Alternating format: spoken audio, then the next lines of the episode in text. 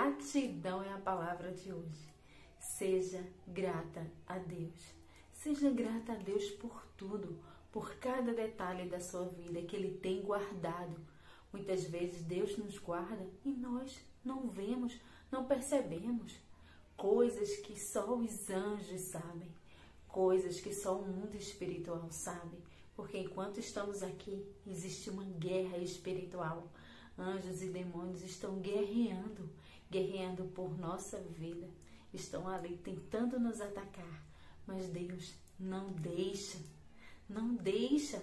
Se você é filha amada, se você vive de acordo com a palavra de Deus, se você é temente a esse Deus, se você tem o Senhor como Salvador da sua vida, ah, minha querida, você está bem guardada. Lembra? A mão do Senhor está sobre você. Ele coloca anjos ao seu redor. Então, por isso, não, não deixe de agradecer. Sempre grata, sempre grata. Olha só, hoje, Marcos, capítulo 1, verso 12. E logo o Espírito impeliu, impeliu para o deserto. Que Espírito? Lembra? Jesus foi batizado por João Batista. E depois que aconteceu aquele batismo lindo, Jesus foi levado pelo Espírito Santo ao deserto. Novamente, verso 12. E logo o Espírito o impeliu para o deserto, onde permaneceu quarenta dias sendo tentado por Satanás. Estava com as feras, mas os anjos o serviam. Aqui em Marcos, ele não detalha, como em Mateus e como em outro evangelho, Lucas, as tentações que Jesus sofreu ali por Satanás. Mas ele fala que foi tentado por Satanás e as feras estavam lá também.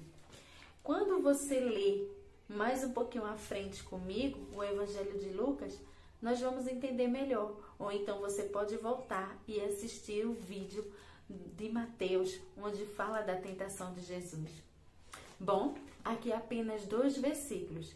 Depois do batismo, o Espírito Santo o levou para o deserto e lá ele foi tentado por Satanás. E havia feras também lá. Ou seja, não só o diabo estava ali tentando Jesus, mas também existia o físico, o natural. Ali estavam as feras, tinha lobos e hienas.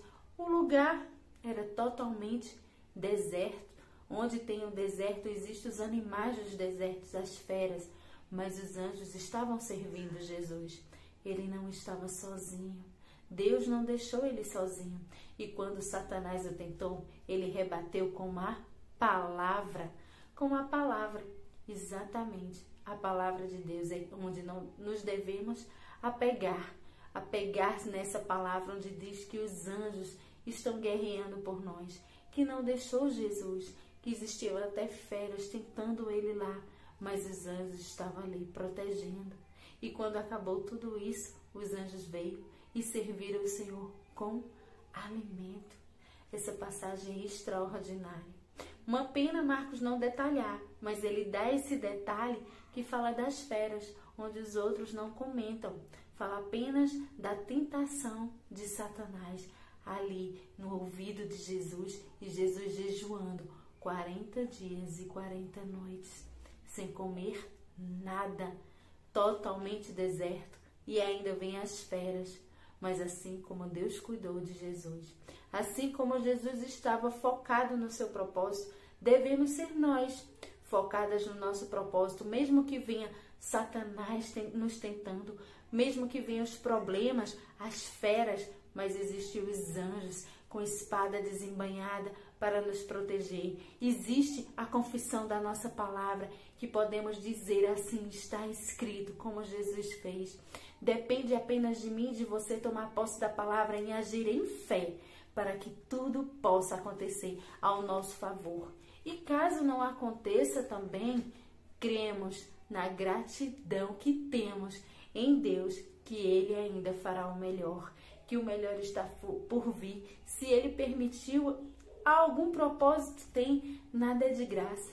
Apenas lembre-se, confesse a palavra, use a palavra a seu favor e creia, você não está sozinha.